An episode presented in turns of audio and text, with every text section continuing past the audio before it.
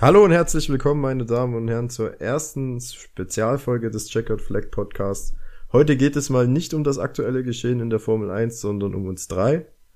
Wir wollen uns ein bisschen vorstellen, euch erzählen, wie wir zur Formel 1 gekommen sind, wie wir sie lieben gelernt haben, was unsere Lieblingsfahrer und Lieblingsteams sind und ja, einfach so ein bisschen unsere persönliche Formel 1 Historie euch darlegen. Und mit dabei sind natürlich auch wieder der Christian und der Yannick.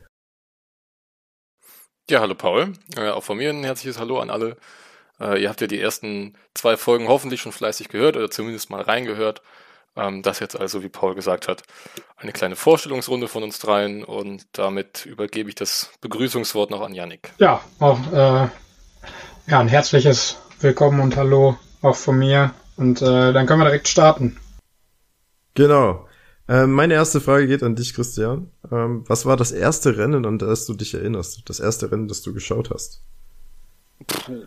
Also das erste Rennen, das ich gesehen habe und das erste Rennen, an das ich mich erinnere, sind auf jeden Fall verschiedene.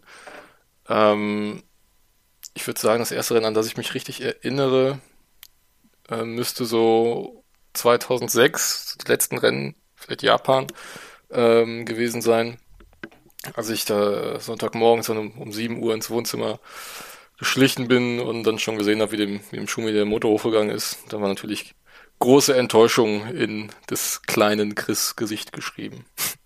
Ja, das ist ja gleich eine traurige Erinnerung, mit der es losgeht bei dir. das ist eine sehr traurige Erinnerung, aber äh, es gehört alles dazu leider.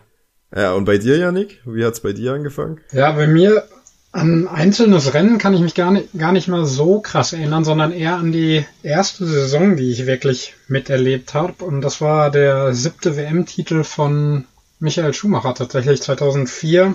Hm, mein Vater damals im großen, ja, jetzt würde man Hype sagen. Ähm, irgendwie ganz Deutschland hat sich für die Formel 1 und Michael Schumacher interessiert und ich als äh, zarter Siebenjähriger war dann natürlich auch eifrig am, am Fernsehen in der Saison vorbei. Ähm, das erste, ja, richtige Rennen, wo ich mich wirklich komplett dran erinnern kann, war dann tatsächlich sogar schon mit äh, ja, Sebastian Vettel. Ähm, damals aber noch im BMW Sauber. Ja, 2-7 war das, ne? In genau, Indianapolis. 2-7. Ja, bei mir ähm, also ich erinnere mich, also bei mir ist es ähnlich wie Christian. Ich weiß, dass ich als kleiner Knirps mit meinem Bruder auch in der Michael Schumacher Zeit äh, regelmäßig die Rennen geschaut habe, aber ähm, jetzt Retro-Perspektiv könnte ich euch jetzt nicht sagen, welche Rennen das genau waren und wie die ausgegangen sind, aber auf jeden Fall das erste Rennen müsste ich so mit fünf, vier, fünf geschaut haben, also so 2-1, 2-2. Und das erste Rennen, an das ich mich aktiv erinnere, auch bis heute noch, und wahrscheinlich auch eines der Rennen, das sich am meisten in mein Gedächtnis gebrannt hat, ähm, war Monza 2.8. Also der erste Sieg von Sebastian Vettel.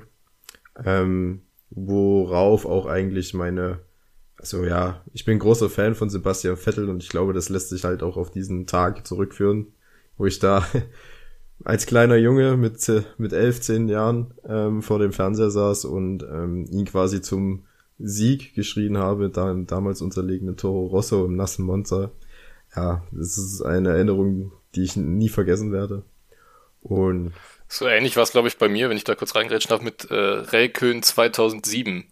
Das war auch so ein Rennen, an das ich mich noch wirklich exakt erinnern kann, als er dann Weltmeister geworden ist. Ganz knapp vor, vor Lewis Hamilton, weil dem Hamilton noch äh, der Motor äh, einen Strich durch die Rechnung gemacht hat. Ähm, ich glaube, diese, diese allerersten Rennen, die, die vergisst man wirklich nicht. Also, die so richtig sich reingebrannt haben. Ähm, klar, wir haben alle vorher schon Formel 1 geguckt, aber ich glaube, dieses eine Erlebnis, das verbindet einen dann auch so ein bisschen mit, äh, den, äh, mit den Fahrern, von denen wir auch teilweise heute noch Fans sind, aber da kommen wir später noch dazu. Aber du wolltest noch weiter sprechen. Ja, nee, also das war wirklich so das Schlüsselereignis meiner Formel 1 Vita, wenn ich das so sagen darf. Ähm, 2.8 Beziehungsweise ich habe die erste komplette Formel 1 Saison, die ich geschaut habe, war die Saison 2008. Einfach weil Sebastian Vettel damals gestartet ist und der im Vorfeld halt schon so diesen, ja, als Schumi 2.0 gegolten hat, ähm, als, als Wundertalent. Und ja, ich, ich wusste halt, also ich war sehr traurig, als Schumacher damals ähm, seine Karriere beendet hatte. Und ich hatte 2.7 hatte ich die Formel 1 auch, glaube ich, gar nicht verfolgt. Also ich habe die, die wichtigsten Rennen aus der Saison, äh, auch wie Brasilien damals, die habe ich nachgeholt. Dann äh, später, viele Jahre später.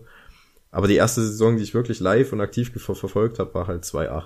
Und da halt Monza äh, im Speziellen, weil das halt der erste Sieg von Sebastian Vettel war, Genau, also das, da ging es bei mir so richtig los, ja, möchte ich sagen. Das äh, kann ich eigentlich auf mich so äh, kopieren, denn auch bei mir ging es mit dem Sieg von Vettel im nassen Monster auch erst irgendwie richtig los. Und äh, ja, wie, wie Chris sagte, dass man irgendwie eine, ja, so, so ein eingebranntes Erlebnis im Kopf äh, mit diesem Moment hat. Aber dieses Verbündnis mit, mit Vettel hatte ich da selbst in Monster irgendwie gar nicht. Also äh, klar, ich habe mich für ihn gefreut, aber ähm, auch danach zu den Red Bull-Zeiten, ich weiß nicht warum, aber ich konnte mich einfach nicht mit ihm anfreunden. Jetzt, das letzte Ferrari-Jahr ähm, ist er mir fast schon ans Herz gewachsen, würde ich sagen, weil, weil er mir so leid getan hat, wie er da im Stich gelassen wurde von seinem Team. Ähm, aber davor tatsächlich nicht. Ich weiß auch noch, dass ich damals als Schumacher ähm, 2006 gesagt hat, dass jetzt Feierabend ist, dass ich jetzt ziemlich traurig war. Ähm, und dann wirklich in, im Jahr 2007 war man dann so ein bisschen orientierungslos, weil man gar nicht mehr wusste, für wen man sein sollte. Ähm, aber bei dem Showdown dann in Brasilien, ähm, als Raikön dann Weltmeister geworden ist, hat sich das eigentlich schon dann äh, klar herauskristallisiert, wer mein Fahrer in den nächsten Jahren sein würde. Ich weiß auch noch, dass ich früher schon zu 2002, 3, 4er Zeiten ähm, die Namen einigermaßen kannte. Also Schumacher, Häkkinen, Räikkönen, das waren ja schon Begriffe, aber ähm, richtig eng verfolgt die Saison, also wirklich von Rennen zu Rennen alles geguckt. Ähm, das kam dann, glaube ich, schon erst so Anfang der 2010er Jahre. Also nicht, dass ich davor nicht geguckt hätte, aber ähm, einfach nicht so diesen dieses komplette Inhalieren einer noch Saison. nicht diesen Suchtfaktor gehabt hast. Ne? Ja, das also ist genau, das war absolut bei mir ähnlich. So ab den, ja, ich würde sagen, Red Bulls goldene Jahre von 2010 bis 2014, das sind auch wirklich so die Jahre, wo man wirklich irgendwie vor jedem Rennen extra aufgestanden ist, wenn es irgendwann in der Nacht war oder auch irgendwo ein bisschen nervös war, weil man doch mit dem Vettel dann mitgefiebert hat, so war es zumindest bei mir. Und dann irgendwie auch ja, es war komisch, wenn der, wenn der Vettel dann nicht gewonnen hatte. Ja, ja, das war ein bisschen wie beim Schuhmacher, ne? Da hat man ja sich als Kind, weiß ich noch, ich besonders immer vor dem Fernseher gesetzt in der Erwartung, dass der das Rennen gewinnen wird. Genau. Und jedes Mal, wenn er dann nicht gewonnen hat, dann war das aber auch schlimm und furchtbar. dann war aber auch in der gesamten Familie die Stimmung eigentlich gedrückt. Also, wenn, äh, wenn der Schuhmacher nicht gewonnen hat, dann, dann war der Sonntag eigentlich schon gelaufen. Ja. Ähm, bei mir ging es dann halt nochmal richtig los, als Schumi dann zurückkam und 2010 dann äh, mit Rosberg zusammen im Mercedes gefahren ist. Das war ja so ein bisschen das Team Deutschland, wurde es damals vermarktet. Ähm, leider am Anfang noch total den Erwartungen hinterherhängend, obwohl Ross Brown ja davor mit dem Brown GP ähm, Fahrer- und Konstrukteurstitel geholt hat. Aber ähm, ja, mit Schumi und Rosberg ging es, glaube ich, dann nochmal richtig los. Und ähm, danach wurde es halt ein bisschen weitergetrieben, immer mehr, immer mehr. Und ähm, ja, jetzt eben bis zur totalen Sucht, wie ich es, glaube ich, formulieren würde. Genau, dann würde ich jetzt mal weitermachen. Also ich habe es ja schon gesagt, mein Lieblingsfahrer ist äh, Sebastian Vettel, aber wie sieht's denn bei euch aus? Ähm, besonders bei dir, Yannick? Ja, also so eine, so eine wirkliche Beziehung zu einem Fahrer habe ich eigentlich nie aufgebaut. Klar habe ich eben erzählt, dass man ja den Schumi verfolgt hat, aber auch den, den Vettel, aber so richtig, dass ich sagen könnte, ich bin richtig Fan davon. Es gab es lange Zeit nicht, bis dann ein junger Engländer bei McLaren ein Cockpit ergattern konnte namens Lando Norris, der mich in seiner Premierensaison so ge gecatcht hat, äh, ja, dass ich einfach Fan von ihm geworden bin und äh, das hat sich äh, Stand jetzt drei Jahre später immer noch nicht geändert. Also ähm, meine Nummer eins in der Formel 1 heißt Lando Norris. Ja, das ist, das ist eine gute Nummer eins. Also auch mir sehr, sehr finde ich finde Lando Norris ein total sympathischer, witziger Typ, auch abseits der Strecke. Ähm, auf der Strecke mit einem wahnsinnigen Talent gesegnet und ja, also kann ich, kann ich nachvollziehen, Yannick. Ich glaube, wir werden noch viele Jahre an Norris unsere Freude haben.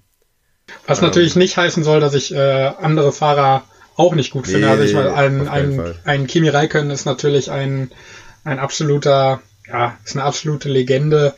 Ähm, aber auch ein Danny Ricciardo, super sympathisch. Ähm, aber Landon, Landon Norris einfach meine Nummer eins. Ich glaube, es gibt auch niemanden, der sagen würde, also den Raikön, den mag ich nicht. Ja, man muss ihn alleine wegen seiner Funksprüche und seiner, seiner kaltfinnischen Art einfach schon lieben. Ja, auf jeden Fall. Raikön ist ja auch dein, dein Lieblingsfahrer, Chris, ne? Wenn ich das jetzt für uns richtig verstanden habe. Dass er. Ja, auf jeden Fall. Ähm, also auch schon als, ähm, als Schumi zurückgekommen ist und Raikön dann aber auch nochmal 2012 ist er zurückgekommen, also als sie schon in derselben Saison waren, ähm, waren, habe ich innerlich eigentlich schon beide gleich behandelt und spätestens als Schumi dann ganz raus war, äh, war Raikön für mich die klare Nummer eins. Ähm, ich kann gar nicht so richtig sagen, warum. Ähm, ja, WM-Titel 2007, aber ähm, ich wäre wahrscheinlich auch trotzdem danach Raikön-Fan gewesen, wenn, äh, wenn Hamilton das Ding 2007 schon geholt hätte. Ja, ich, ich kann es nicht beschreiben, warum das so ist, aber ähm, ich finde ihn einfach total sympathisch. Ähm, muss aber auch Yannick zustimmen, was Landon Norris betrifft und Daniel Ricciardo. Für mich auch noch Carlos Sainz.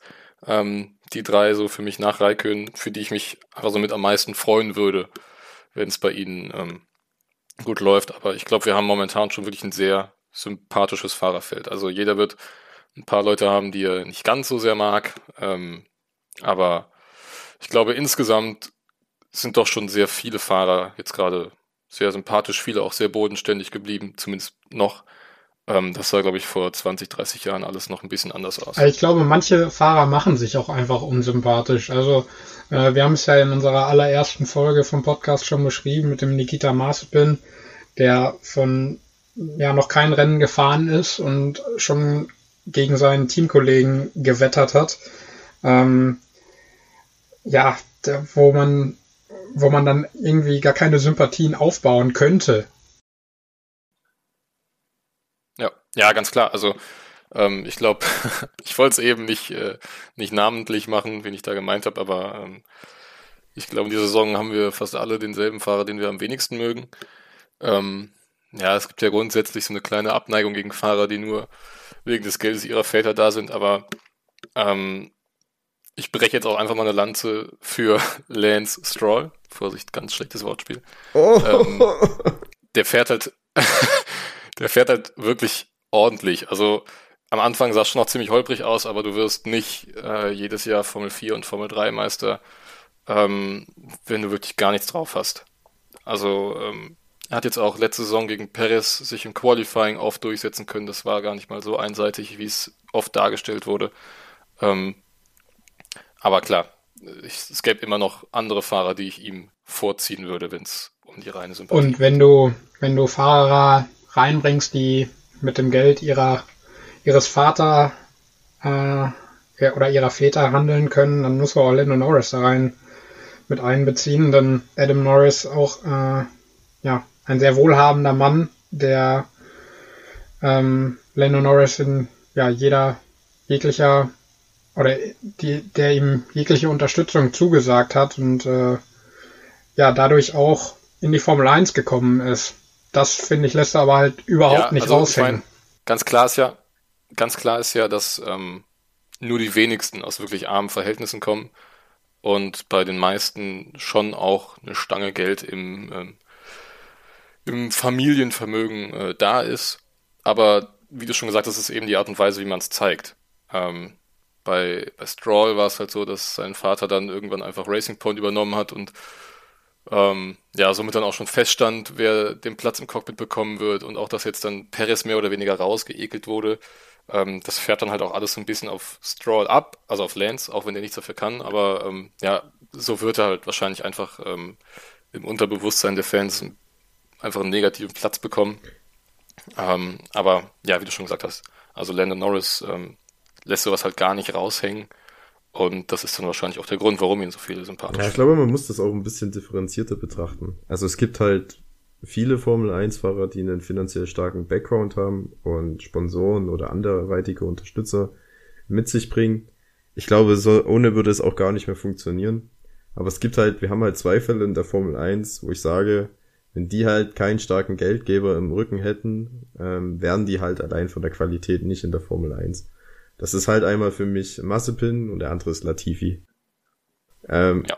Exakt, gehe ich mit. Die hätten, wären nie in die Formel 1 gekommen ohne das Geld, was sie mitbekommen. Und das finde ich halt schade für die Formel 1. Weil man, sie wird immer als Königsklasse vermarktet des Motorsports. Ob sie das ist, das ist sicherlich diskussionswürdig, aber wenn du das so vermarktest, dann darfst du halt keine Fahrer haben, die nicht wegen ihres Talentes dort sind. Und das ist bei den beiden halt absolut ähm, gegeben. Aber das soll jetzt auch gar nicht ähm, Bestandteil der Diskussion hier groß sein, sondern uns geht es eigentlich ein bisschen mehr um uns in dieser Folge. Und deswegen meine nächste Frage an euch. Ähm, eure Lieblingsteams. Wen? Da gebe ich das Wort gerne mal an Yannick.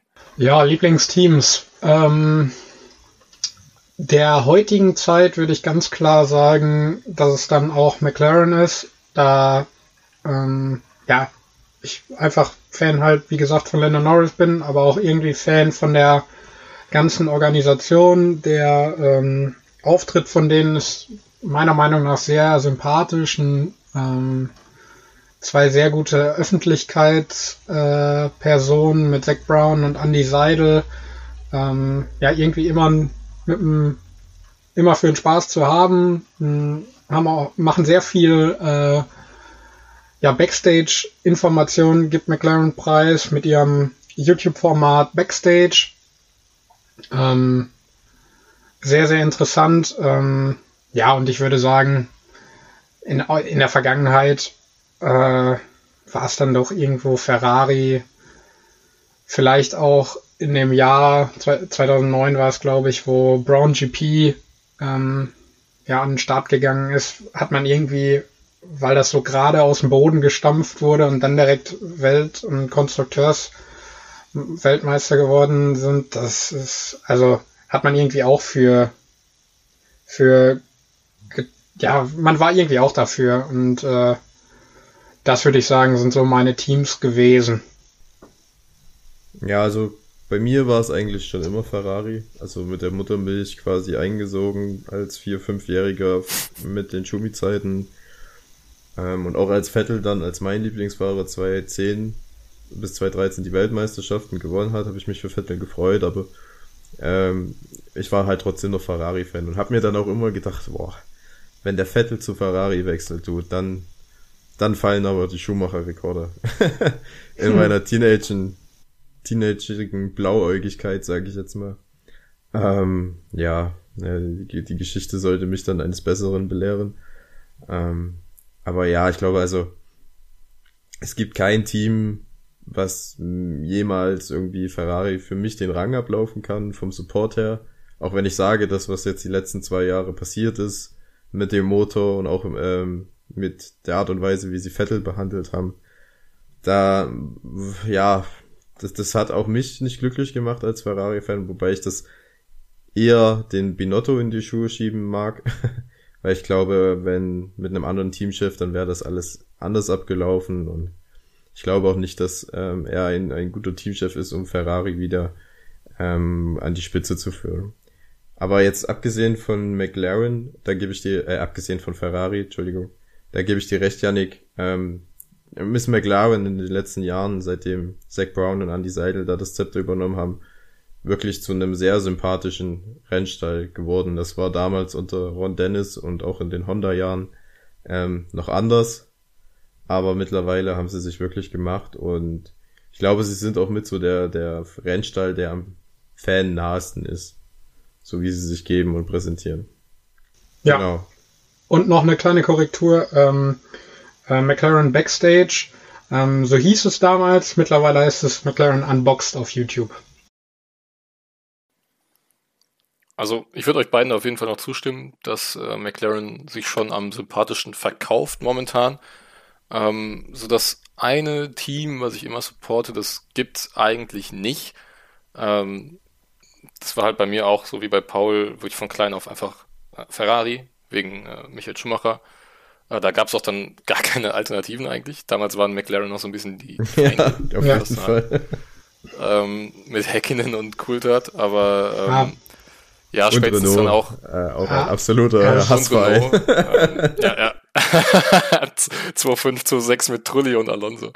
Ähm, nee, aber so danach gab es das eigentlich nicht mehr. Wie gesagt, ich hatte nochmal so die kurz, kurz die Hoffnung am Anfang mit Mercedes, mit Schumacher und äh, Rosberg, aber dann lief da ja auch nicht so richtig und ähm, ich würde mal sagen, so 2014, 15, 16 waren jetzt auch nicht meine intensivsten Formel 1 Jahre.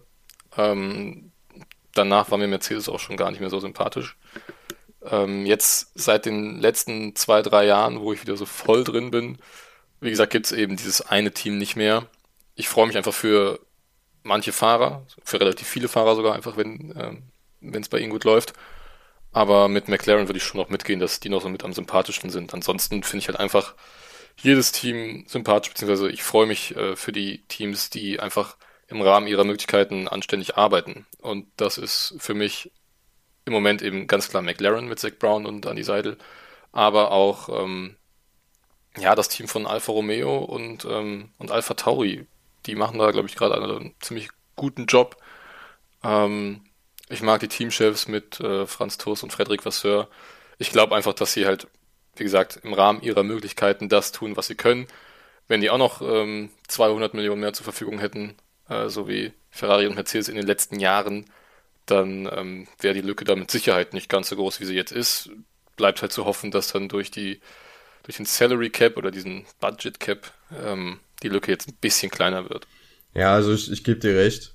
Bei mir hat sich Mercedes, als Mercedes in die Formel 1 gekommen ist, waren sie mehr, mehr oder weniger, ja, egal ist jetzt vielleicht das falsche Wort, aber das, hat, die haben mich damals jetzt nicht so interessiert, einfach weil ich damals schon gedacht habe, Schumacher ähm, warum tust du dir das an? Ähm, Wäre für deine Legende vielleicht besser gewesen, wenn du dir diese drei, dieses Abenteuer dieser drei Jahre Mercedes nicht angetan hättest. Ähm, und dann so ab 2014, 2015, 2016, dann habe ich so eine richtige Abneigung gegen Mercedes entwickelt. Also das, das liegt nicht daran, dass ähm, der Rennstall mir per se unsympathisch ist, sondern weil ich es einfach nicht ertragen konnte oder auch immer noch nicht kann, so ein Mercedes einfach vorne wegfahren zu sehen, dann easy 1, 2. Das nimmt mir vor allem den, den Spaß am Formel 1 gucken. Also das ist nichts gegen den Rennstall persönlich, sondern es ist halt eher darum, dass sie ein bisschen die Formel 1 ja, kaputt machen ist das falsche Wort, aber zumindest dafür gesorgt haben, dass sie weniger unterhaltsam ist, einfach weil sie so dominant waren. Ähm, das ist, aber auch daran ist ja teilweise noch Michael Schumacher, ich sage jetzt mal in Anführungszeichen, schuld. Denn ähm, man hört ja immer wieder von allen, die da beteiligt sind und waren, dass ähm, er halt schon so mit den Grundstein gelegt hat für die Entwicklung der Autos. Also von 2010 bis 2012 war der Mercedes ja wirklich Katastrophe. Ähm, ich glaube, in den drei Jahren gab es auch nur einen Sieg von Rosberg 2012. Ähm, danach, ja, als sie so überdominant wurden, das ist jetzt gar nichts mal so gegen die Fahrer, aber ich war halt einfach nie ein Fan von Nico Rosberg. Und ähm, ja, als sich das dann mit Lewis Hamilton zu so einer Schlammschlacht entwickelt hat, ja, es hat mich jetzt nicht in dem Sinne abgeholt, dass ich es spannend fand, sondern. Also ich fand ähm, das geil. ja, ich habe da in der Zeit einfach das, das Interesse an Also ich fand verloren. die Jahre mit Rosberg um Längen ähm, lustiger oder, oder lustiger, was ist das falsche Wort, spannender zu schauen und zu verfolgen, als jetzt die Jahre mit Bottas und Hamilton. Ja. Weil das da, ist ja, das ist ja wirklich langweilig gewesen. Da stimme ich dir zu, Paul. Also, da war mehr Gossip in der Formel 1 als äh, jetzt mit Lewis und Valtteri, die sich ja dann doch recht gut verstehen für Mercedes-Verhältnisse. Ja, also ja, du sagst schon für Mercedes-Verhältnisse, ne? Also ich glaube, äh, jedes Mal, wenn der Bottas hört, äh, Walter it's James, dann, ähm, dann zieht er wieder eine Mine hinter seinem Visier. Und ähm, ja, er hat es ja auch ab und zu, gut, wir dürfen jetzt den Netflix-Dokus nicht zu viel, ähm, nicht zu viel ähm, zusprechen. Da hat er ja schon sehr deutlich raushängen lassen, dass er mit diesen Team-Orders ähm, halt absolut keinen Spaß hat. Und er fährt auch, glaube ich, wirklich nicht gerne als Nummer zwei die ganze Zeit im Team, aber ähm, er hat halt auch einen saustarken. Ähm, ja, bei Bottas denke ich mir immer, dann habt doch einfach mal die Eier, ähm, das einfach mal nicht zu machen. Weißt du, dann lass ihn doch einfach 218 nicht vorbei. Ja, dann sei doch mal so, so, so ein Schwein quasi, ne? Ich meine, die, die ganzen großen Champions, die sind auch nicht Champion geworden, weil sie immer nett und freundlich waren. Genau, Exakt, das ja. wollte ich gerade sagen. Also wenn wir, wenn wir über erfolgreiche Formel 1-Fahrer sprechen, dann reden wir halt gleichzeitig auch immer über die größten ja. Arschlöcher der Formel 1. Es ist einfach so. Also, ähm, ist gar nicht despektierlich gemeint, aber wenn wir mal gucken, was ein Schumacher, ein Senna, ein äh, Hamilton jetzt auch teilweise für, ähm, ja, ich will nicht sagen Hilfsmittel, aber die haben sich halt überall die Schlupflöcher gesucht. Wie kann ich am besten das Rennen gewinnen? Wie kann ich ähm, zum Beispiel bei Michael Schumacher ein Qualifying in Monaco zum Abbruch bringen, indem ich äh, so tue, als würde ich mich äh, verbremsen und ähm, eine gelbe Flagge provozieren, damit keiner mehr schneller fahren kann. Ähm, das waren halt alles so Dinge, die machst du nicht, wenn du ein freundlicher Typ bist. Aber als freundlicher Typ wirst du halt auch wahrscheinlich nicht so oft gewinnen. Ja. ja. Und ich glaube, Bottas hat halt einfach, ja, der, der, der, ich glaube, Rosberg hat damals die WM gewonnen, weil er sich so richtig dieses Mindset aufgebaut hat. Ich will diesen verdammten Hamilton einfach schlagen, egal was es kostet. Ja, vor allen Dingen, ich glaube auch so einfach in diesem Jahr. Also ich ja. will, ich will Hamilton schlagen und in diesem Jahr bin ich der Beste. Genau, und der hat sich da so ein starkes Mindset aufgebaut und Bottas mit seiner ja fast untergebenen Art, die er gegenüber Mercedes und auch gegenüber Hamilton an den Tag schlägt, wird einfach nie in diese Einstellung kommen und das ist essentiell darüber, einen so guten Fahrer wie, wie Hamilton zu schlagen, weil rein vom Talent her wird er ihm nicht Paroli bieten können. Und das konnte Rosberg auch nicht, aber Rosberg wusste halt, wie er ihm wehtut und er wusste, hat sich halt in diesem er hat sich die Fähigkeit aufgebaut, da zu sein, wenn Hamilton Fehler macht. Ja, ja und äh, ja, das kann man ja eigentlich schon fast kopieren auf die, auf die letzten Jahre und vielleicht auch dieses Jahr. Eigentlich konnte man Hamilton nur schlagen, wenn sich Hamilton selber geschlagen hat. Ja. Oder das, oder halt technische Probleme hat, was höhere Gewalt ist. Ja, also Hamilton ist halt meiner Meinung nach nach Michael Schumacher wahrscheinlich der größte Fahrer der Neuzeit. Ja, also die, die, die Greatest of All Time Debatte, da können wir mal eine Sonderfolge drüber machen. ich glaube, das würde jetzt den, den, den Rahmen springen. Aber ja, also ich weiß nicht, wie es euch gegangen ist. Ähm, diese Jahre der Mercedes-Dominanz haben bei mir teilweise dann schon auch für erheblichen Frust gesorgt, ne? gerade auch als Ferrari- und Vettel-Fan.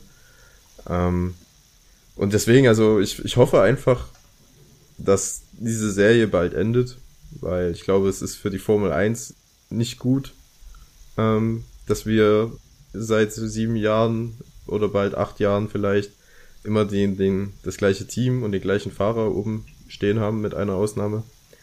Ähm, ähnlich wie es beim Fußball auch nicht gut ist.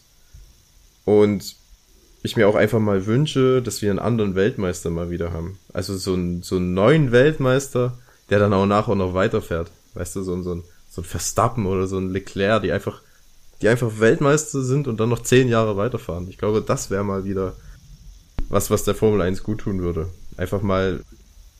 Ja, und das, das Durchschnittsalter der Formel 1 ist ja jetzt auch relativ niedrig. Ja, aber wenn, wenn du dir anschaust, ähm, welche Fahrer wenn jetzt Weltmeister sind, dann sind es die alten Hasen. So.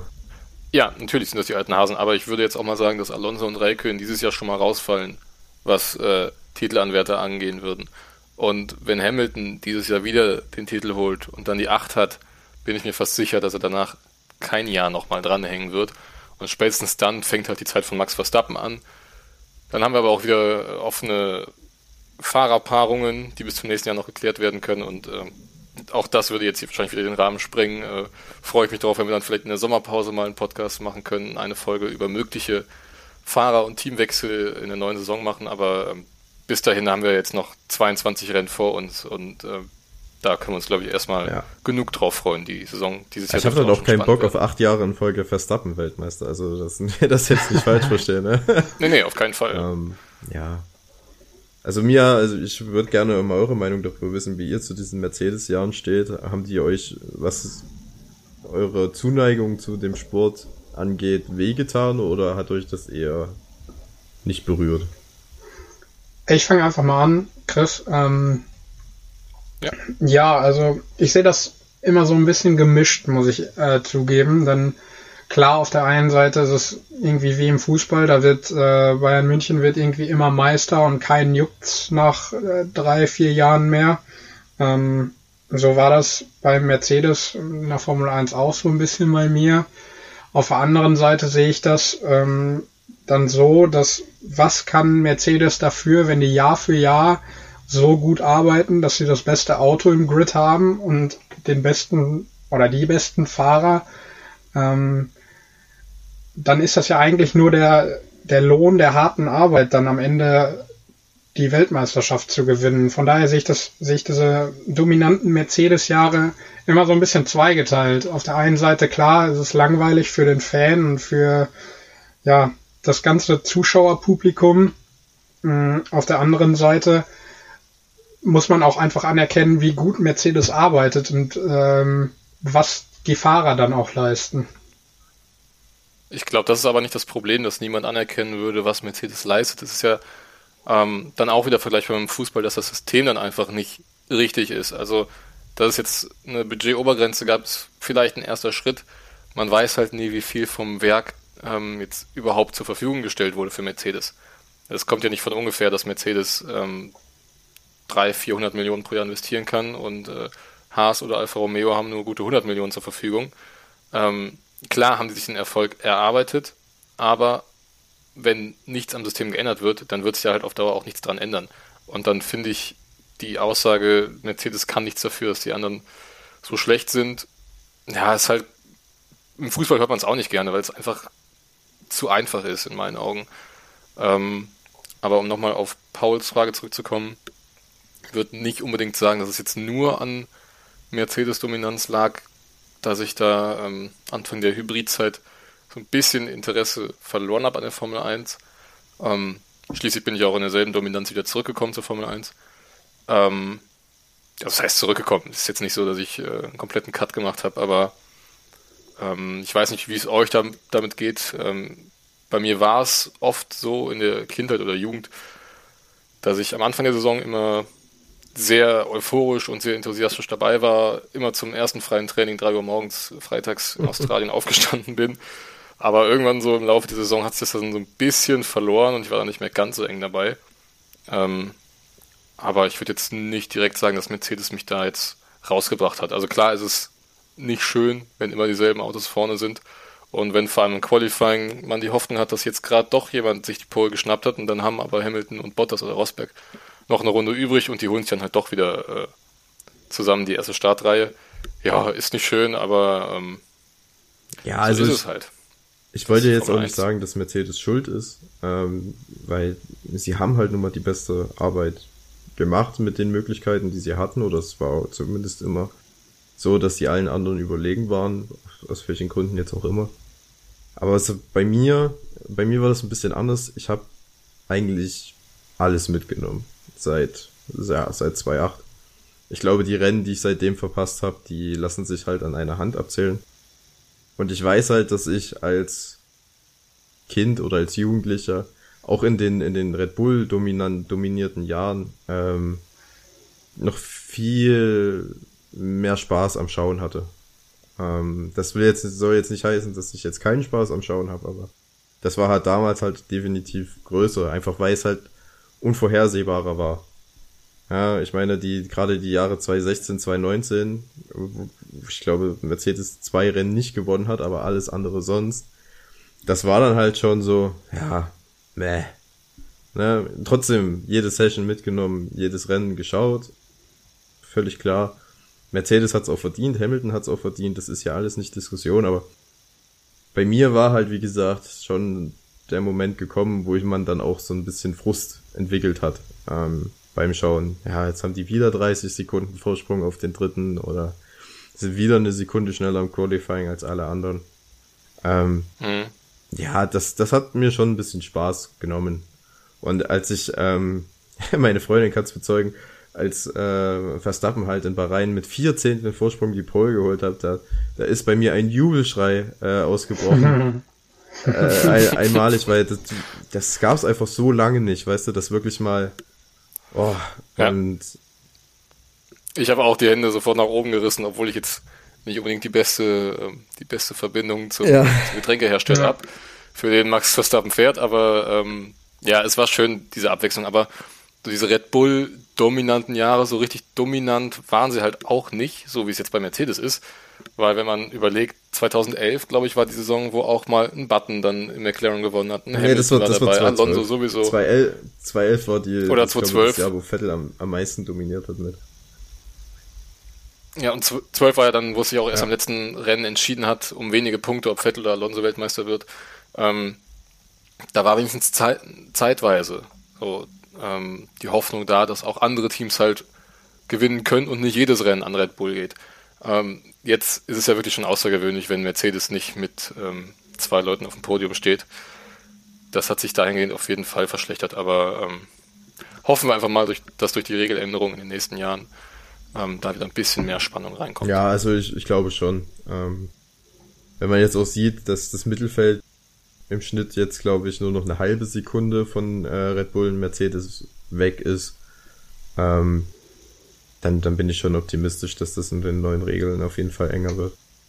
Ja, man hat man hat's ja schon im ersten Rennen gesehen, dass irgendwie die Abstände vielleicht so ein bisschen geschrumpft sind, alleine durch äh, die Alpha Tauris, die ja wohl einen Schritt nach vorne gemacht haben. Ähm, also ich glaube, dass das wird der Formel 1 auf jeden Fall gut tun. Ja. Dann? Haben wir sonst noch was auf der Liste, nee, Paul? Die Liste ist leer. Ist alles durchgestrichen. Dann war es das jetzt mit unserer ersten Bonusfolge, meine Damen und Herren. Ähm, wir hoffen, sie hat euch gefallen und äh, ihr habt einen einen besseren Eindruck von dem gewinnen können, wer da eigentlich spricht. Ähm, am Wochenende findet dann Imola statt und dann werdet ihr natürlich in der nächsten Woche auch wieder die neue Folge über das Rennwochenende in Imola von uns bekommen. Dann bedanke ich mich fürs Zuhören und bis zum nächsten Mal.